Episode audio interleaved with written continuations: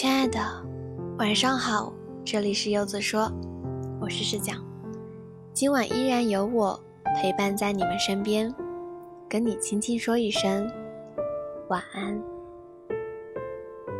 今天要跟大家分享一篇作者抹茶的文章，爱是发现与欣赏细节的过程，希望你们会喜欢。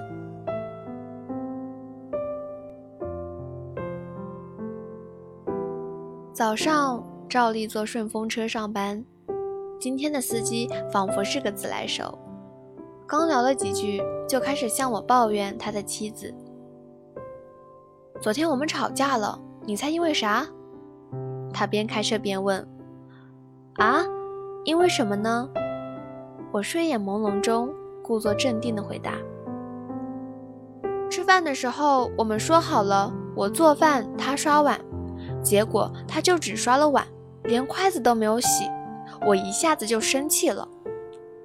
司机义正言辞地说：“那筷子也就两双，他没洗，你就顺手替他洗了呗。”我笑着说：“可是凭什么呢？他怎么能不刷筷子？这是他做人有问题。”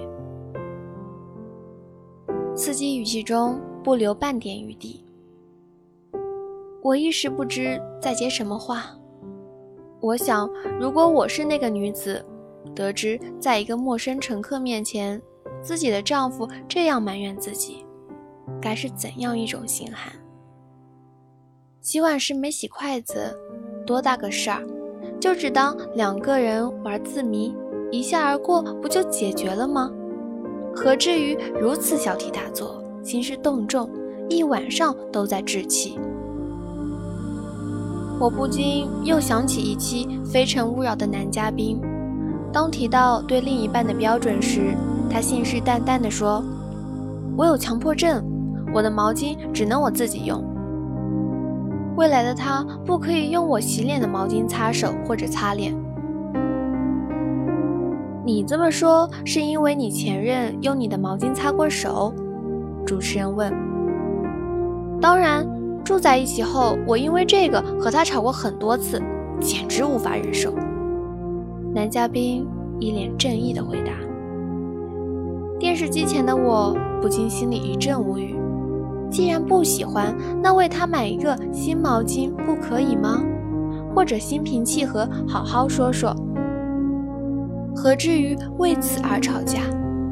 住在一起的确会发现彼此的缺点与不同点。可坚定而靠谱的人不会因为这些小细节嫌弃埋怨对方，而是彼此理解与包容。难道真的是细节打败爱情吗？我并不这么认为，我更愿相信，越爱越包容，不爱才挑剔。如果爱，那随着两个人慢慢相处，彼此的缺点会日益模糊，优点则会逐渐放大。老爸是个左撇子，我们为此经常打趣他。可当他吃海鲜的时候，他的手比谁都灵活。印象很深的是，他每次都能很细致又灵巧地剥出每个蟹钳里最后一块肉，然后得意地放在盘里递给妈妈。妈妈开心地边吃边笑，夸他海鲜达人。那个画面让我觉得特别美好。其实生活中的细节都是很微小的，小到一个语气词、一个动作、一个眼神，能发现并欣赏它，才是爱的体现。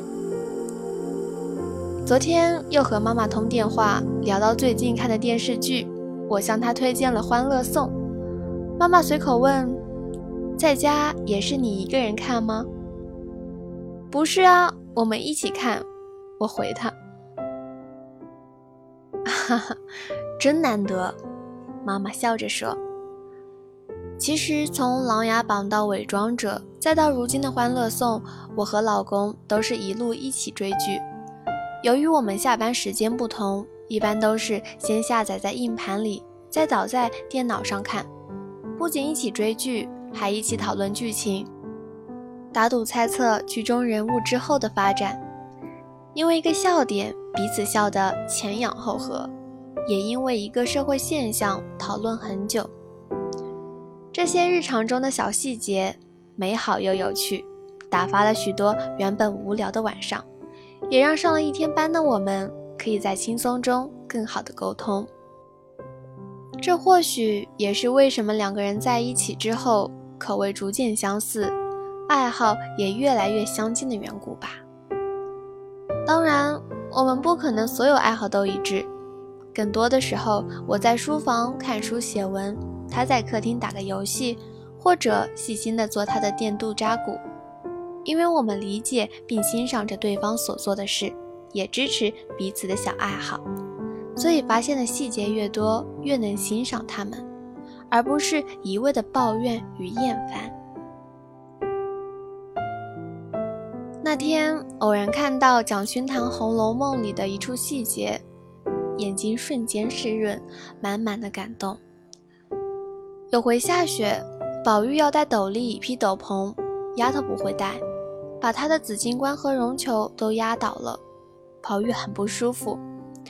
这时黛玉说：“过来，我帮你，仔细帮他把头发束好，将斗笠放上去，替他披上斗篷。”本是一个再平常不过的细节，可字里行间，黛玉的细致与顾虑却满意纸上。我可以想象到黛玉如何去弄那个束发紫金冠，怎样去把那个绒球扶起来，让它颤巍巍立于斗笠之外。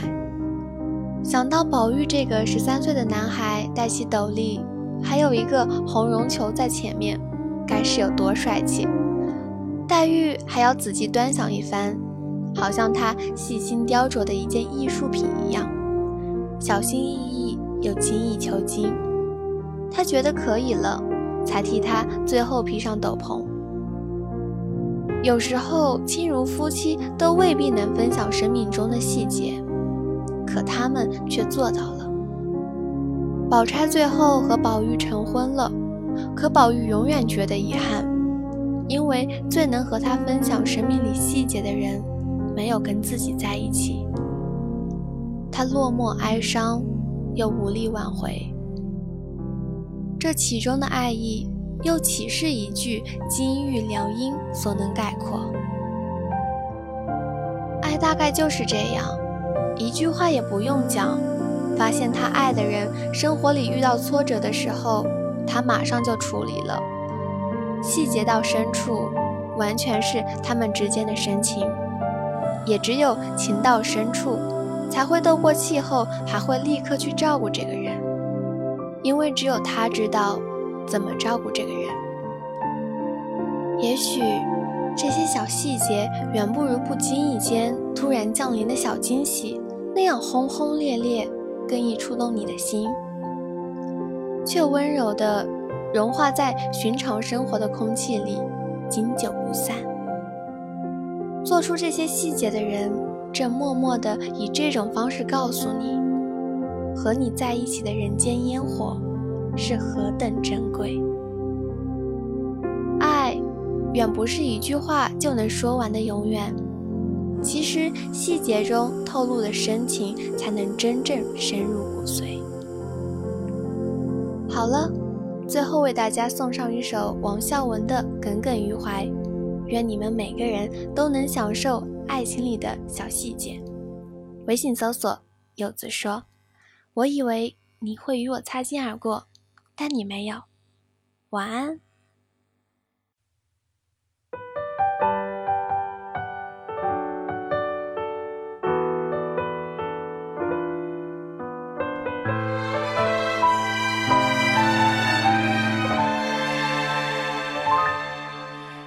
七月的风吹过，阳光洒满了窗格，我们十指轻扣着，听同一首歌。那一场大雨滂沱，时间在这里定格。十七岁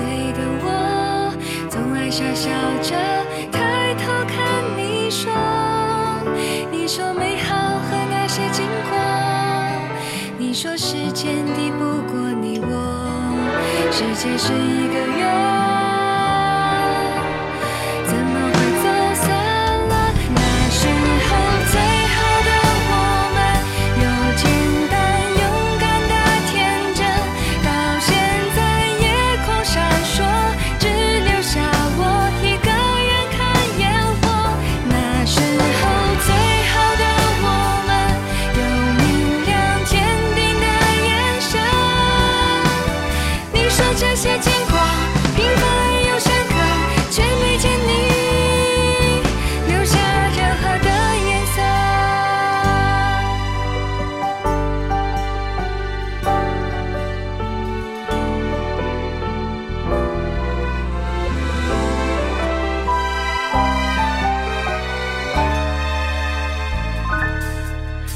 找那家咖啡屋？